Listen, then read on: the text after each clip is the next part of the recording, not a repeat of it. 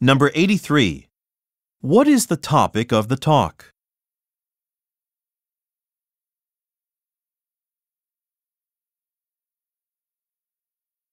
Number 84.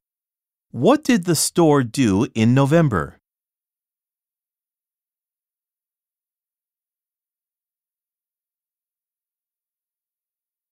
Number 85. According to Stanley Davis, what will listeners receive next month?